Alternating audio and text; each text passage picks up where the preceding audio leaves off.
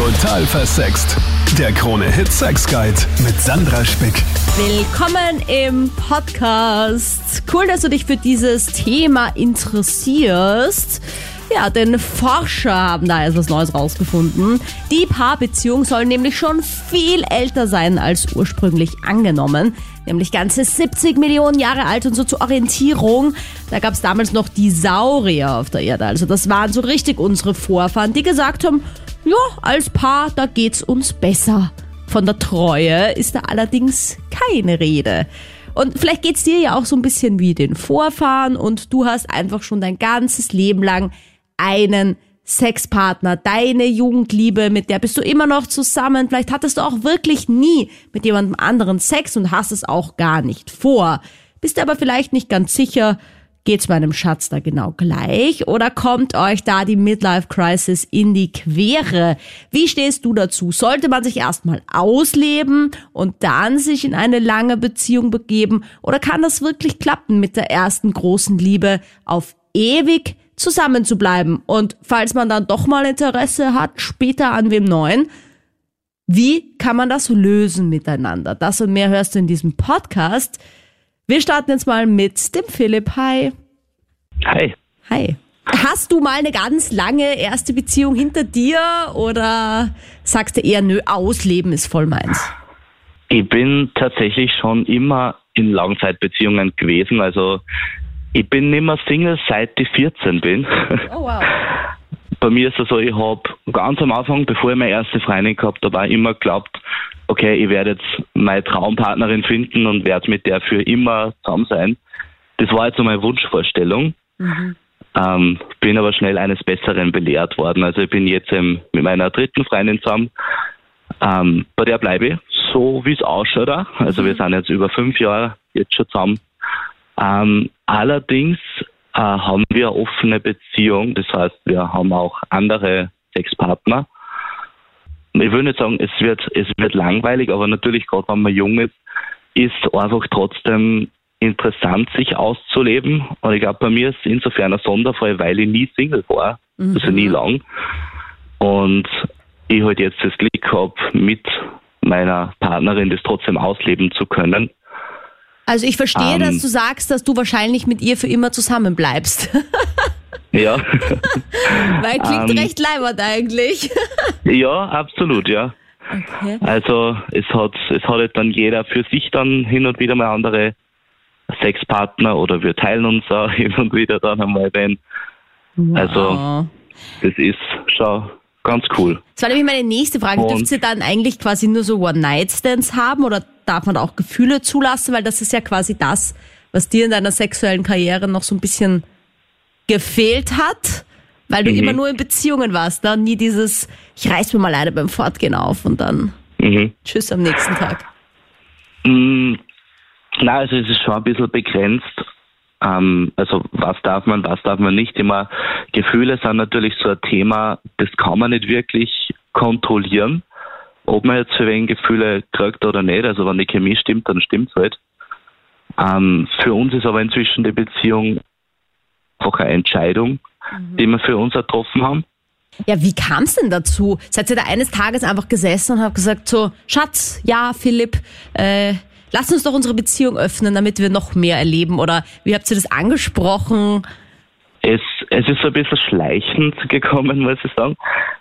Also kurze Vorgeschichte dazu ist, ich bin ja bisexuell, das heißt an Frauen und an Männern interessiert und das hat meine Freundin eigentlich von Anfang an gewusst mhm. und eigentlich relativ, relativ bald nach ein paar Monaten habe ich dann gesagt, hey, ich habe eigentlich das Bedürfnis, dass ich mit einem Mann was habe, wie stehst du dazu? Und dann haben wir eigentlich relativ schnell auf das gekommen, dass sie mir das erlaubt. Aha. Also damals, das war dann immer quasi nur noch nach Erlaubnis fragen und dann darf ich oder darf ich nicht. Mhm. Und so circa nach drei Jahren haben, hat dann sie gesagt, hey, langsam finde ich das unfair, ich will das auch. einmal einen anderen ja. Sexualpartner. Und dann ist es eben losgegangen mit, dass wir es mal langsam angegangen sind, unter Anführungszeichen, dass wir uns einfach einen Dritten dazugeholt haben, also mhm. einige Dreier dann gehabt haben. Und mhm. dann erst, jetzt, jetzt so circa erst seit einem Jahr, dass er sie allein hat und ich allein habe. Wow, also ich meine, ich bin mal total happy, dass du so offen bist mit deiner Freundin. Das freut mich total. Deswegen habe ich tausend Fragen. Äh, also darfst du auch mit Frauen oder darfst du nur mit Männern? Und darf sie dann auch nur mit Frauen oder schon mit Männern? Und wenn ihr dann Dreier habt, nehmt sie für dich einen Mann dazu, der auch bi ist und dann doppelt gemoppelt. Also äh, sie ist ja hetero, das heißt, also wir haben es versucht mit anderen Frauen, hat ihr aber gar nicht taugt. Mhm. Und ich habe auch jetzt nicht das Bedürfnis, dass ich mit anderen Frauen was hab. Also ich habe abgesehen von ihr wirklich nur Männer. Und wir haben Bisexuelle genauso wie hetero Männer schon bei uns gehabt. Ah, ja. Also da ja. sind natürlich dann die Grenzen andere. Also es gibt halt Heteros, die sagen, na, ein Mann darf mich nicht angreifen und dann gibt es mhm. wieder andere, die sagen, ja, ein bisschen Bi schadet nie. Ja, also da haben wir schon viel erlebt. Aber glaubst du, wäre das ein Thema für sie, wenn du auch mit anderen Frauen dich alleine treffen wollen würdest? Es war schon mal Thema und das taugt ihr nicht. So muss ich aber sagen, ich, ich muss es nicht haben. Also, also das ist dann wieder sagen, eine ganz andere Das ist das, was ich gedacht habe. So, also wenn jetzt mein Partner kommt und sagt, er will sich mit anderen Männern treffen, hätte ich wesentlich weniger Eifersuchtsthemen, als wenn er sich mit einer anderen Frau trifft. Finde ich halt deswegen ja. umso leibender, dass du quasi sagst, naja, Schatz, du bist halt hetero. Klar, dass du dich dann mit anderen Männern triffst. Also ja. das finde ich schon es sehr offen. Es war aber nicht immer so. Also für mich war das am Anfang nicht so easy. Ich habe es natürlich verstanden, es ist fair, dass sie sie auch ausleben darf. Ähm, aber für mich hat das einfach ganz lang gedauert, dass ich das für mich in meinem Kopf verarbeitet. Okay, sie hat jetzt mit anderen Männern Sex mhm. und das geht für mich klar und ich fühle mich nicht schlecht oder ich fühle mich deswegen nicht minderwertiger oder weniger wertig oder weniger geliebt. Also mhm. das war psychisch schon ein bisschen ein Thema für mich, aber ich, wir haben einfach viel kommuniziert und viel darüber geredet und äh, wer, wie fühlt man sich dabei Einfach, ja, einfach ganz offene Kommunikation, das ist da einfach das Wichtigste. Dass man sagt, hey, ich fühle mich gerade nicht so wohl, wenn du jetzt mit einem anderen triffst, vielleicht machst du das doch anders mal. Ja. Oder ja, das ist einfach das Wichtigste, dass man drüber redet. Hi, grüß dich. Eltern, sie haben sich kennengelernt in der Mittelschule, sind aufgewachsen miteinander, zwei Kinder bekommen. Und was ich weiß, sind sie bis zum heutigen Tag noch immer glücklich zusammen. Mhm. Aber gerade in der heutigen Gesellschaft durch viele verschiedene andere Einflussfaktoren mhm. ist das einfach nicht mehr die Norm. Aber woran liegt das? Warum hört man diese Erfolgsgeschichten so viel öfter in der vorherigen Generation? Sind da Betrügereien vielleicht auch einfach nicht so aufgefallen, aufgeflogen? Oder spielt mhm. uns da Social Media und Dating-Apps einfach ja, spielen die eine zu große Rolle heutzutage? Die Optionen. Ja, also spielt sicher auch eine Rolle, dass man natürlich auf Social Media und so weiter halt auch ähm, oder über andere Websites ähm, alles Mögliche sich anschauen kann, was es quasi in der Welt draußen so gibt. Früher war man natürlich darauf angewiesen, wen man getroffen hat und so weiter. Und ich glaube aber auch natürlich, dass sich die Denkweise von Leuten so ein bisschen verändert hat. Ich meine, man sieht es ja auch, die Leute kriegen tendenziell immer später Kinder und so weiter. Früher war es ja ganz normal, wenn man zwischen 18 und 20 als Frau irgendwie schon Kinder bekommen hat und der Mann halt vielleicht ein paar Jahre älter war.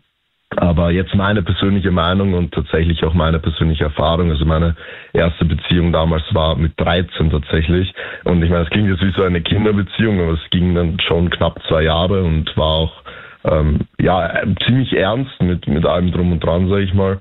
Und ähm, was da halt einfach das Problem war und was ich halt ganz oft sehe, ist einfach, dass sich Menschen unterschiedlich entwickeln. Und wenn man halt wirklich früh zusammenkommt, wirklich so mit 13, 14, 15 vielleicht und halt die ganze Entwicklung noch vor sich hat, dann kommt es halt meiner Meinung nach einfach stark darauf an, okay, in welche Richtung entwickelt man sich als, als Person.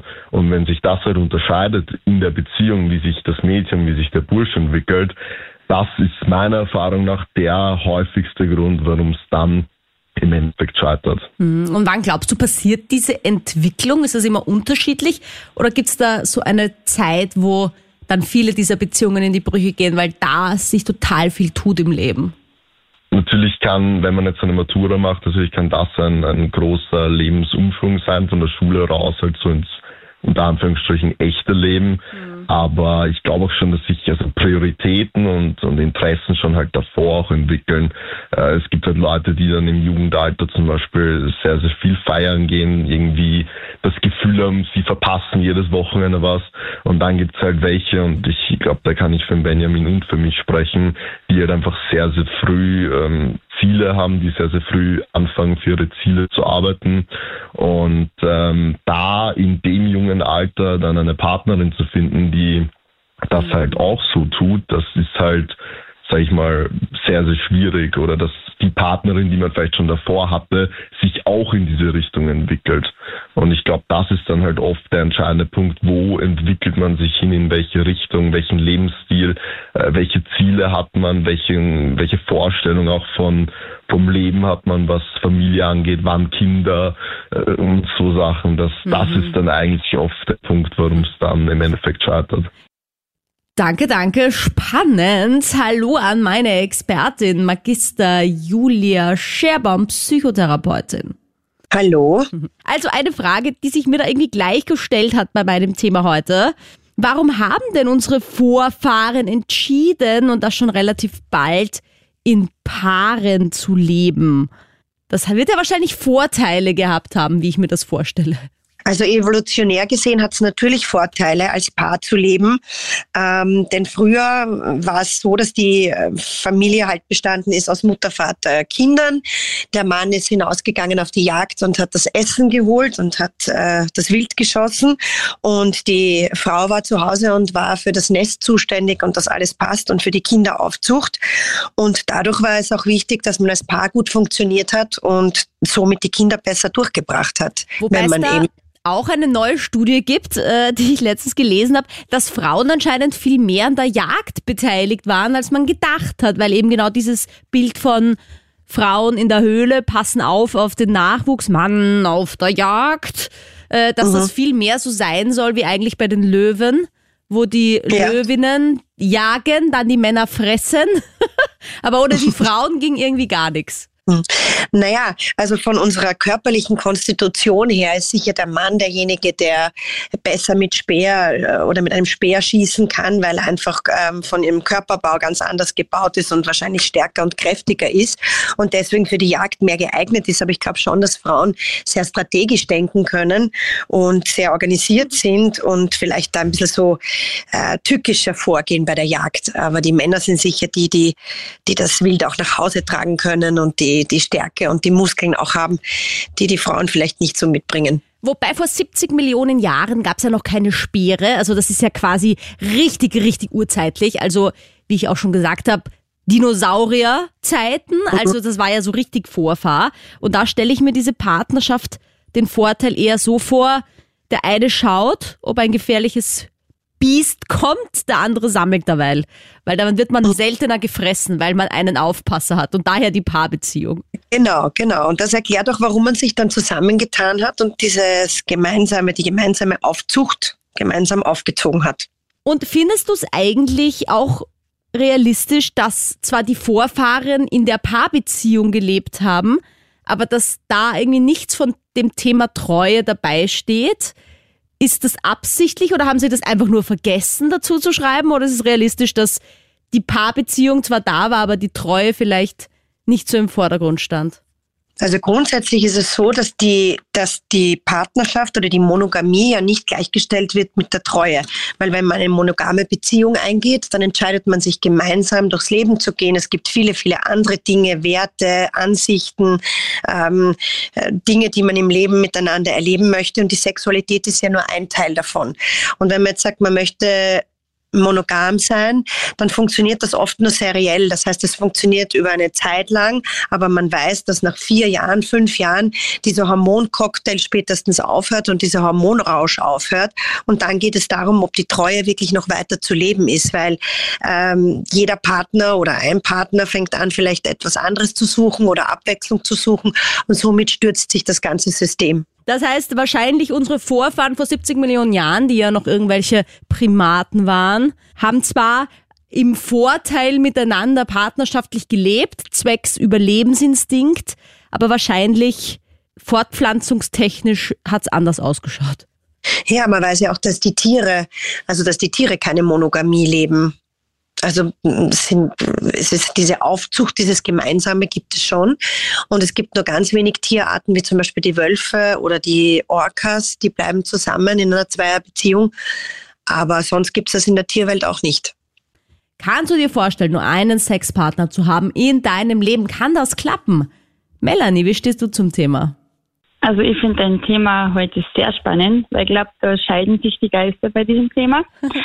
Und also bei mir ist es, oder bei uns ist es eigentlich so, ähm, ich habe seit zwei Jahren einen Partner, wir sind beide 26. Ähm, es ist nicht mein erster Freund, aber mein erster Sexualpartner. Okay. Also ich hatte schon Beziehungen vorher. Da war ich halt einfach nicht bereit, um den nächsten Schritt zu gehen, sage ich mal. Mhm. Und ja, es ist mittlerweile also ganz normal, sage ich jetzt einmal. Wir haben ganz normal Sex und alles drum und dran. Ich persönlich bin sehr begeistert für den. Also einfach dieses, ähm, der erste Partner oder es stimmt einfach. Also ich kann jetzt für mich selber nicht sagen, dass einfach, dass ich das Gefühl hätte, ich verpasse was. Also mhm. ganz und gar nicht. Mhm. Mein Partner sieht das aber anders. okay. Der hat immer ein bisschen Angst, dass ich irgendwann einmal sagen würde, okay, ja, aber jetzt möchte ich was anderes. Aha. Und das sind dann ab und zu aber Streitthemen, aber ich finde einfach dieses Ausleben von dem, was alle reden, das kann man in so vielen Arten machen. Man kann reisen, man kann fortgehen, keine Ahnung was. Es geht, glaube ich, nicht immer nur ums Körperliche. Aber hm. denkt er oder hat er diese Angst, weil er sich im Gegensatz zu dir schon viel mehr ausgelebt hat? Ja, ich denke schon.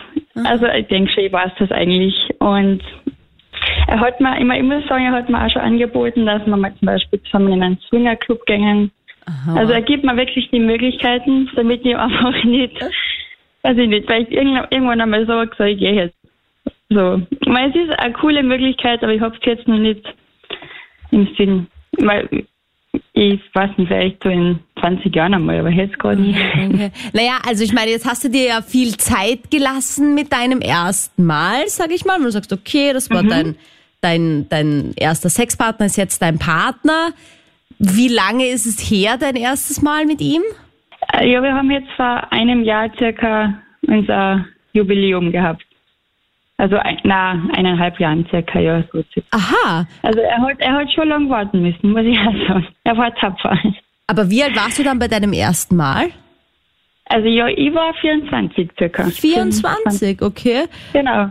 Also ich meine jetzt alles in Ordnung, jeder soll so lange sich Zeit lassen, wie er möchte und auch natürlich Sex haben, wann er bereit ist dafür oder sie. Aber jetzt ist natürlich 24 eher außergewöhnlich, würde ich mal sagen. Ich glaube, die meisten haben so um die 17, 18, 19, um die 20 ja. herum, sage ich mal, ihr erstes Mal. Gab es bei dir da einen bestimmten Grund? Oder würdest du einfach sagen, Sex hat dich einfach auch nie so interessiert, dass du sagst, du wolltest es mhm. unbedingt, das war auch in Ordnung, das jetzt mit 24 das erste Mal zu haben? Ja, also ich war am Anfang war es schon ein bisschen schwierig für mich, weil durch die ganzen Freundinnen, ja, und die haben das und die haben das und mhm. Ich wollte es natürlich schon, also braucht man nicht reden. Es hat auch mein, mein wirklich erster Freund, sage ich mal, der hat wirklich gepasst für das. Es hätte einfach gepasst. Aber für mich war es, da war ich dann 16, 17. Das hat für mich einfach noch, für mich war es noch nicht reif. Also ich wollte noch nicht. Für mich war es einfach, ja. Und dann die Jahre später hätte immer wieder Möglichkeiten gegeben, aber es hat einfach, es haben die Partner nicht gepasst. Entweder haben sie mich zu sehr gestresst oder sie wir waren auf keiner Wellenlänge und ich, ja, ich bin da eher ein bisschen altmodisch, glaube ich, so auch vielleicht auch ein bisschen Schmerzen, Angst vom ersten Mal, das hat, glaube ich, alles ein bisschen mitgespielt. Ja, aber weißt und du, was du wirklich sein Alter. kannst? Du kannst wirklich stolz auf dich sein und ich muss jetzt mal applaudieren für dich, weil in dieser ganzen Zeit, wo überall Druck auf uns einprasselt, ja, wie du sagst, die Frauen erzählen, was sie schon alles gemacht haben, gerade in der Schule und die hat schon die und das und ja, man kommt sich irgendwie vor wie der letzte Mensch hinterm Mond, der noch nie was gemacht hat und dann kommen die Typen später, ja. die sagen, na ja, Melanie, jetzt wird's aber mal Zeit, ne? Und dass du dann ja. halt auch einfach sagst, nein, ich bin aber noch nicht bereit, das ist schon auch stark. Weißt du? Das ja, mittlerweile sehe ich das auch so. Am Anfang war das nicht so. Mm, aber kannst du so sehen. Mein Partner sagt Gott sei Dank auch so. Der hat auch gesagt, nein, er versteht das. Ja, aber zu deinem Partner muss ich jetzt sagen, ich meine, wenn ihr vor eineinhalb Jahren oder was dein erstes Mal hattet, hat er dir relativ wenig Zeit gegeben für dich um. Also hättet ihr jetzt vor zehn Jahren, 15 Jahren dein erstes Mal erlebt und er sagt, Melanie, geh mal doch mal in den Swingerclub, damit du auch mit einer zweiten Person Sex haben kannst. Okay, aber nach eineinhalb Jahren ja, es ist auch immer ganz witzig, weil, also ich, ich glaube, jede Frau kennt es. Wir kennen von der Bravo, wir haben Facebook, keine Ahnung etc. Wir lesen ja alles. Also wir wissen, wie, also wir glauben zu wissen, wie der perfekte Blowjob geht und was für eine Stellungen. Und ich habe mich wirklich sehr, sehr, sehr eingelesen. Und mein Freund hat es mir am Anfang wirklich nicht geglaubt. Er hat gesagt, na, das gibt nicht, dass eine Jungfrau so viel drauf haben kann, also drauf haben kann, einfach so, dass das passt. Ja. Und ich glaube, deswegen war das von Anfang an dann ganz, weiß ich nicht, aber wir waren sehr, sehr offen mit dem. Also ich finde es auch immer witzig, dass wir, dass mir das eigentlich jetzt schon vorschlagen. Also. ja. Aber ich finde, es ist auf jeden Fall da die Option. Ja, ich meine, ich würde mal hinterfragen, ob er vielleicht Lust hätte drauf.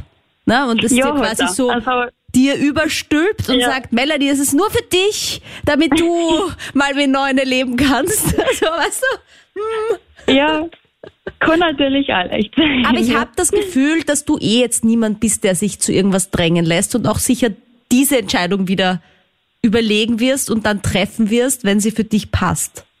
Ja, na, das auf alle Fälle. Danke, Melanie. Magister Julia Scherbaum liegt in so einem Fall vielleicht am Charakter einer Person, an der Libido, wenn sie sagt, ich brauche eigentlich nur einen Sexpartner im Leben. Also das gibt es schon. Das gibt schon Menschen, die sagen, es reicht mir der eine Partner, wenn sie ihre sexuellen Wünsche mit ihm ausleben können oder auch sich weiterentwickeln können in der Beziehung, jetzt nicht nur sexuell gesehen, sondern auch in der Paarbeziehung, dann kann ein Partner schon ausreichen. Reichen. Aber grundsätzlich ist es so, dass wenn wir Menschen treffen, treten wir immer in Beziehung mit anderen Menschen. Und wir wissen, dass dieser Hormoncocktail beziehungsweise der Geruch sehr viel, also eine große Rolle spielt in der gegenseitigen Anziehung. Und es kann schon passieren, dass man dann irgendwas spürt oder irgendwas fühlt oder sich zu wem anderen hingezogen fühlt.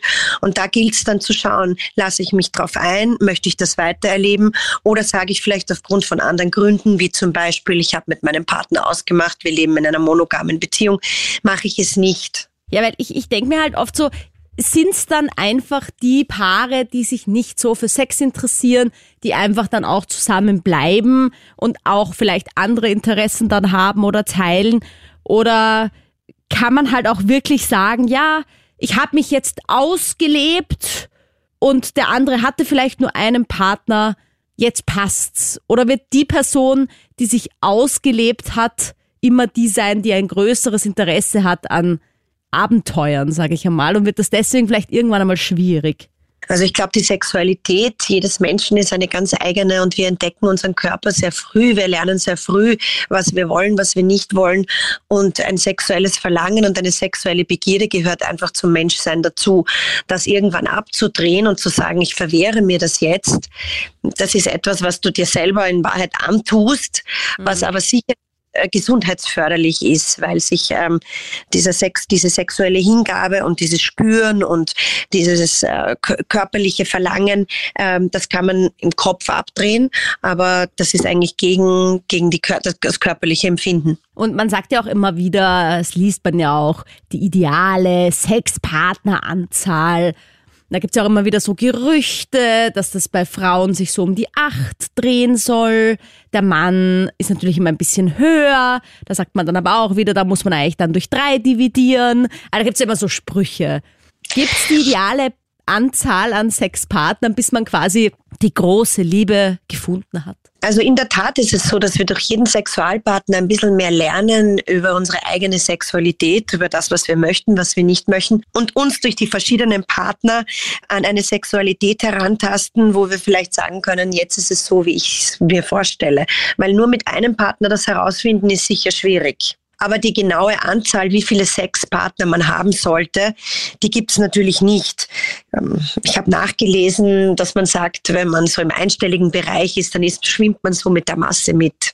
Weil man nämlich bei den Frauen mal drei und bei den Männern durch drei dividieren sollte halt immer noch, wenn sie mehrere Sexualpartner hat, das äh, nicht gerne gesehen ist und als schmutzig bezeichnet wird und als ähm, dann ist man die Schlampe oder man kriegt den Hals nicht voll. Also Lust, Lust und Frau und lustvolles Empfinden der Frau war ja jahrelang verpönt. Und was den Mann betrifft, da schaut ganz anders aus. Danke, Julia. Laura, wie siehst du das? Hi. Also ich muss sagen, ich glaube schon, dass man mit einer Person zusammenbleiben kann, aber vielleicht nicht mit der Jugendliebe. Ich habe eine Freundin im Freundeskreis, die sich jetzt mit ihrer Jugendliebe verlobt hat. Mhm. Und wir sind alle ein bisschen skeptisch, ob das so halten wird. Mhm. Warum seid ihr da skeptisch? Naja, wir sind alle noch ein bisschen jünger, wir sind 24 und alle eigentlich noch mitten im Studium, das heißt noch nicht so richtig im Leben, würde ich mal sagen. Und ich glaube schon, dass man vielleicht später sich denkt, so habe ich was verpasst, hätte ich vielleicht doch noch irgendwas ausprobieren sollen. Das könnte einem zum Verhängnis werden. Aber gibt es irgendwie einen Grund für die Verlobung oder ist es einfach die, die große Liebe? Ich meine, ich habe auch ein paar im Freundeskreis, die haben sich recht früh verlobt. Mm, also wir, also sie sind schon ein tolles Paar. Jedoch glauben wir eher, dass es aus dem, um, aus dem Druck aus dem Umfeld gerade passiert ist, dieser Verlobung. Sie planen nämlich nicht in den nächsten zwei Jahren zu heiraten. Aha, aha. Aber ich muss auch dazu sagen, ich fand meine Verlobungszeit war tatsächlich die schönste Zeit, weil das war ja. nämlich irgendwie so eine noch engere Verbundenheit zur Partnerschaft, aber ohne die ganzen rechtlichen Pflichten. Mhm. Ja, ist auch ein guter Punkt. ähm, ja gut, also auf jeden Fall haben die sich jetzt verlobt, zumindest einmal. Ich frage ja nur deswegen, weil es kann ja sein, manche haben immer noch das Ich warte bis zur Ehe Ding mit dem Sex, dann ja, andere haben vielleicht irgendwie eine Schwangerschaft und denken sich, jetzt möchte ich noch heiraten, bevor es man sieht. Weißt du, also es gibt ja auch so Gründe fürs frühe Heiraten. Oder einfach halt tatsächlich die Liebe. Es gibt aber leider auch den Grund, manchmal dass man irgendwie so ein neues Abenteuer braucht. Äh, weißt du, so einen neuen Abschnitt, mhm. weil es sonst vielleicht irgendwie zu fad wird oder irgendwie so. Kann auch sein. Kann auch sein. Vielleicht wollen sie was Neues reinbringen in die Beziehung. Ja, hast du jetzt das Gefühl, dass da irgendwie was kriselt oder denkt sie einfach nur, weil man halt im Freundeskreis gern so ein bisschen redet über andere und dann passt das jetzt gerade ganz gut rein, die haben sich verlobt. Was sagst du denn dazu? Ja, natürlich, man spricht ein bisschen miteinander, aber es ist mehr so, dass sie die total Liebe ist und alles für ihn machen würde. Und er zumindest bei uns im Freundeskreis eher so der ist, der sich alles nachtragen lässt. Und wir halt so sehen, okay, ist es tatsächlich der Richtige für sie? Und haben sie dann tatsächlich doch beide genug Erfahrungen gemacht, um sich jetzt auf eine Person fix einzulassen. Naja, wer glaubst du denn wäre von den beiden die Person mit der Midlife Crisis vielleicht in 20 Jahren? Ich glaube, das wäre eher sie. Ich glaube, er möchte sie jetzt binden an sich, ah. deswegen die Verlobung. Geil. Ja, naja, ich meine, das ist ja wirklich so ein Thema, ja, dass man dann vielleicht irgendwann draufkommt, wow, okay, Moment, ich habe irgendwie noch nie einen anderen Penis in mir drin gehabt, mein ganzes Leben lang. Immer nur diesen einen. Wie fühlt sich denn das ja. wohl an? Also ich meine, allein diese, diese Frage, schaut er gleich aus? Weißt du, ist er gleich geformt? Ja, das könnte problematisch werden. Sowas einfach. Aber wäre es natürlich umgekehrt genauso, ja. Wenn du jetzt in der Situation wärst, wie würdest du da umgehen mit sowas? Ich meine, wenn man dann 20 Jahre oder länger oder 30 Jahre zusammen ist, ist dann da die Trennung der beste Weg oder sollte man versuchen, da die Beziehung zu retten und sich da gemeinsam was zu überlegen? Ich glaube, dass man da eher gemeinsam, also wenn das der einzige Grund ist, dann ist es, glaube ich, immer besser, eine gemeinsame Lösung zu finden. Und ich meine, wenn beide experimentierfreudig sind, dann sollte dem Ganzen ja auch vielleicht nichts im Wege stehen. Außerdem, es heißt ja auch nicht nur, weil man keinen anderen Mann jemals gehabt hat, wenn der Mann der erste ist und der total experimentierfreudig ist, dann reicht das ja auch vielleicht. Mhm. Aber man weiß es ja nie. Na, reden wir gleich mal über die Midlife Crisis. Hallo an Magister Julia Scherbaum. Hallo. Es gibt sie ja, die berühmte Midlife Crisis. Und die bezieht sich ja nicht immer nur wie in Filmen darauf, dass sich der Mann ein schnelles Auto kauft. Ich sage jetzt bewusst der Mann, weil oft das eben in den Medien so dargestellt wird. Geht natürlich für die Frau genauso. Aber oft äh, beinhaltet die Midlife Crisis ja dann auch eine Trennung und vor allem die Zuwendung vielleicht zu einer jüngeren Partnerin. Was sagst du denn zu diesem Thema Midlife Crisis und ist das realistisch, dass sowas öfter passiert, wenn man zum Beispiel halt mit seiner Jugendliebe zusammen ist? Krise ist ja auch immer eine Chance. Wenn man sagt, man möchte so in der Mitte seines Lebens mit 40, 50 nochmal eine Veränderung, warum nicht? Man sagt, in der ersten Hälfte seines Lebens ähm, geht es um andere Dinge wie in der zweiten Hälfte. In der ersten Hälfte möchte man den Partner finden, mit dem man Kinder kriegt, den man heiratet, mit dem man die Kinder dann auch durchbringt und aufzieht. Und wenn man dann 40, 50 ist, verändert sich das. Die Kinder sind aus dem Haus draußen, man hat sich finanziell und auch karrieretechnisch vielleicht weiterentwickelt oder beruflich dorthin entwickelt, wo man hin möchte. Und dann steht man da und dann braucht man irgendwie neue Ziele. Und in der zweiten Hälfte geht es dann um ganz ganz andere Dinge, nicht mehr um Kinder aufziehen und um den Alltag irgendwie zu bewältigen, sondern da geht es vielleicht auch mal dann um mich und um meine Bedürfnisse und das, was ich gerne möchte. Und auch sexuell fallen oft die Hüllen und die Hemmungen. Das Thema Verhütung in der Frauenwelt ist auch nicht mehr äh, das große Thema. Das heißt, man kann sich auch ein bisschen mehr ausprobieren und man denkt sich vielleicht, äh, das kann es noch nicht gewesen sein und ich möchte noch einmal durchstarten.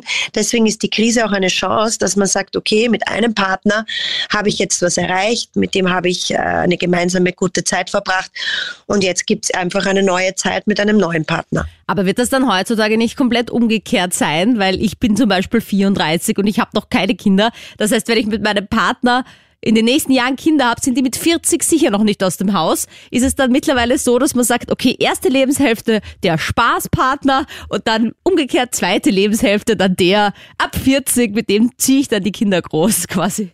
Ja, das, weil ich jetzt gesagt habe, zwischen 40 und 50, das kann natürlich auch später sein und das hängt natürlich auch nicht nur mit den Kindern zusammen. Es ist auch, wenn man keine Kinder hat und in einer Partnerschaft lebt, kommt man trotzdem irgendwann in der Mitte seines Lebens oder nach einer langen Zeit zusammen mit dem Partner, vielleicht irgendwann an den Punkt, wo man sagt, äh, ist es das jetzt gewesen? Möchte ich noch einmal durchstarten? Was habe ich denn noch nicht erlebt in meinem Leben? Kann ich mir heute den Porsche leisten und einfach ins Blaue fahren? Das ging vielleicht vor ein paar Jahren noch nicht. Aber ist es dann wirklich notwendig, sich zu trennen oder gibt es da vielleicht auch Lösungen, um in der Partnerschaft zu bleiben? Wie spreche ich es an? Wie kann ich es aufnehmen? Was gibt es da für Optionen? Ich glaube, dass diese Krise eine gute Chance ist, dass man mal drüber redet. Was hat mir denn gefehlt in den letzten Jahren? Auf was habe ich verzichtet? Auf was möchte ich einfach nicht mehr verzichten? Und mit dem Partner neue Entdeckungsreisen äh, macht. Ähm, sei es, dass man sich gemeinsam neue Ziele schafft und auch darüber redet und sich traut, auch offen etwas anzusprechen, was vielleicht noch keinen Platz gehabt hat, was man gemeinsam erleben möchte. Und somit ähm, kann sich der Partner darauf einlassen und äh, man kann gemeinsam nochmal durchstarten und damit ist die Krise eine Neuerfindung der Beziehung und damit kann es wieder in eine andere Richtung weitergehen. Ja, ich glaube nämlich, und wenn wir jetzt halt hier auch äh, das aussprechen, um was es ja auch eigentlich geht, dieses eine neue Liebe finden, einen neuen Partner, einen neuen Körper entdecken, was ja doch auch öfters der Fall ist, gerade bei diesen Krisen, dass mhm. man da eben auch die Option hat zu sagen, okay, gehen wir gemeinsam in einen Swingerclub oder wenn das nicht möglich ist, machen wir vielleicht wirklich eine Pause und entdecken das einmal, weil ich glaube halt auch tatsächlich, dass sich das viele so super toll vorstellen, dieses Single-Sein. Und dann ist es aber auch irgendwie gar nicht so geil. Und vielleicht findet man danach auch dann wieder zusammen. Oder man gönnt sich einfach den Freiraum und erzählt sich sogar oder erzählt sich's nicht. Also ich glaube, es gibt super viele Möglichkeiten und die sind alle besser als eine Trennung. Auch wenn es erst einmal vielleicht komisch ist oder man eifersüchtig ist. Aber trennen kann man sich ja dann immer noch. Man kann natürlich auch sagen, man macht es gemeinsam oder man macht es alleine, aber die Midlife Crisis an sich ähm, gibt ja viele Möglichkeiten. Also das Wichtigste ist drüber reden und in der Beziehung ist es immer so, wenn die Kommunikation zu kurz kommt, der Alltag irgendwie einschießt, das ist jetzt egal, ob es jetzt in der Lebenshälfte ist oder ob es äh, früher ist oder später ist, wenn man nicht miteinander spricht und sich der eine oder der andere nicht traut, Wünsche zu äußern. Und wenn dann jemand kommt, der genau diese Wünsche vielleicht erfüllt oder wieder dieses frische Leben hineinbringt, was man vielleicht in der Beziehung nicht mehr so hat, dann ist man geneigt, dass man dort hineinkippt. Aber man möchte ja immer den Partner, den man hat, bis zu seinem Lebensende haben. Das ist ja so die Vorstellung. Ja? Man möchte mit dem alt werden, das soll er jetzt gewesen sein. Jetzt habe ich den richtigen gefunden. Das heißt, wenn man nach der Midlife Crisis, also wenn man sich trennt, so wie du das jetzt angesprochen hast, dann kommt der nächste und mit dem hofft man ja wieder bis zum Ende zu gehen. Und das ist schon mal die Krux an der Geschichte. Also so wie du sagst, wahrscheinlich ist es gescheiter. Man versucht in der Beziehung, wo man sich schon viel erarbeitet hat, viel aufgearbeitet hat, den anderen gut kennt, dort nochmal einen neuen Weg zu finden, weil mit dem neuen Partner wird man ja vielleicht wieder nach ein paar Jahren genau dort stehen. Gerold, ich freue mich sehr, dass wir die Altersgruppe der Ü50 auch dabei haben. Ich wollte einfach einmal anrufen, weil äh, es rufen so viele Leute an, äh, die viel jünger sind wie ich. Mhm. Ja? Bei mir hat das einfach angefangen äh, in der Jugend mit 21 oder 22. Da habe ich zwei Frauen gehabt, also äh, zum Aussuchen eigentlich. Ja? Aber mir ist einfach die, die eine einfach äh, rausgesprungen mhm. und äh, ja, die habe ich dann geheiratet. Die habe ich geheiratet und, mit der habe ich zwei Kinder gehabt. Und das war 17 Jahre lang ungefähr. Das war alles super, super toll und alles, ja. Aber nach 17 Jahren habe ich diese zweite Frau wieder gesehen und kennengelernt, ja, die ich mhm. damals äh, mit ihr kennengelernt habe. Und ich habe äh, drei Monate später habe ich mich scheiden lassen und seitdem bin ich mit der anderen Frau zusammen wieder seit 17, 18 Jahren. Das ist aber wirklich so gewesen, äh, von einer Beziehung in die andere. Aber 17 Jahre lang. ehrlich gesagt habe ich mich damals falsch entschieden. Ich habe mich hm. falsch entschieden. Ja. Aber wenn ich dich Weil, fragen darf, was mich ja wirklich interessiert ist, nach 17 Jahren ist ja doch eine lange Zeit, um dann auch drauf ja. zu kommen, dass man sich damals falsch entschieden hat. Oder war es vielleicht auch ein bisschen der Reiz des Unbekannten, der dazu geführt hat, dass du dann vielleicht nach 17 Jahren, wo du die eine hattest, dann vielleicht doch noch die andere ja. probieren wolltest? Weißt genau. Ja. Ganz genau so ist es. Nach 17 Jahren, dann, dann siehst du diese Frau wieder und, und da gibt es ein Kribbeln im Bauch und da gibt es da gibt's, da gibt's alles im Bauch, ja, mhm. nach den 17 Jahren. Na, dann bin ich gespannt auf die Konklusion. Läuft's eher so wie beim Gerold, eine lange Beziehung und auf die folgt die nächste? Oder kann es wirklich klappen, ein Sexpartner fürs ganze Leben? Es kann natürlich klappen, aber man verzichtet dann auch auf einiges, weil wenn man mehrere sexuelle Erfahrungen macht und äh, sich das auch erlaubt und traut, dann lernt man sich ja mehr über sich selber kennen und man lernt auch mit der Zeit, mit den wechselnden Partnern, was man wirklich möchte. Deswegen sagt man, dass die erste Beziehung oder die frühe erste Beziehung in frühen Jahren oft keine guten Chancen hat. Aber es gibt sicher Paare, die das Gegenteil beweisen. Ja, habe ich auch. Ein paar im Freundeskreis tatsächlich, wobei ich mich da immer wieder frage, ob vielleicht später dann eben über die schon angesprochene Midlife Crisis gestolpert wird, weil ich nämlich oft gar nicht glaube, dass es beide Partner betrifft, sondern gerade in diesen Partnerschaften fällt mir auf, dass vielleicht einer von beiden der neugierigere ist, weißt du, und dann äh, ja, der andere dann irgendwie vor den Kopf gestoßen ist und sagt, was, nein, ich, aber ich, ich brauche niemanden sonst, weißt du, und und der andere kommt dann mit diesen Ideen, die Beziehung zu öffnen. Und ich glaube, das könnte dann eben sich als schwierig erweisen, aber das ist wahrscheinlich das vorherrschende Modell. Also ich glaube, neugierig, wenn wir ehrlich sind und unsere Sexualität auch äh, spüren und ausleben, sind wir alle. Es ist nur die Frage, ob es der eine zulässt oder der andere nicht. Und vielleicht hat doch der, der die Beziehung öffnet, sich schon oft überlegt, dass, man, dass er das jetzt nicht macht, wenn er auch eine Gelegenheit hätte oder sich verwehrt, weil man es nicht tut oder weil er in einer monogamen Beziehung ist und weil man das der Familie und der Frau und den Kindern nicht antun kann oder wie auch immer. Ähm, aber die Neugierde besteht sicher. Es ist nur die Frage, ob man es dann zulässt, anspricht, sich ansprechen traut und auch wirklich sagt, ich möchte das jetzt mal anders, als ich es bis jetzt hatte. Über deine Meinungen freue ich mich wie immer sehr auf Instagram zum Beispiel. Sandra Spick, schreib mir da jederzeit. Kommentier gern meine Postings der Woche und schlag mir auch gern ein Thema vor für den nächsten Podcast. Ich freue mich in jedem Fall von dir zu lesen und auch wenn du diesen Podcast bewertest, ihm viele Sterne da lässt und weiter sagst. Bis nächste Woche. Total versext. Der Krone-Hit Sex Guide.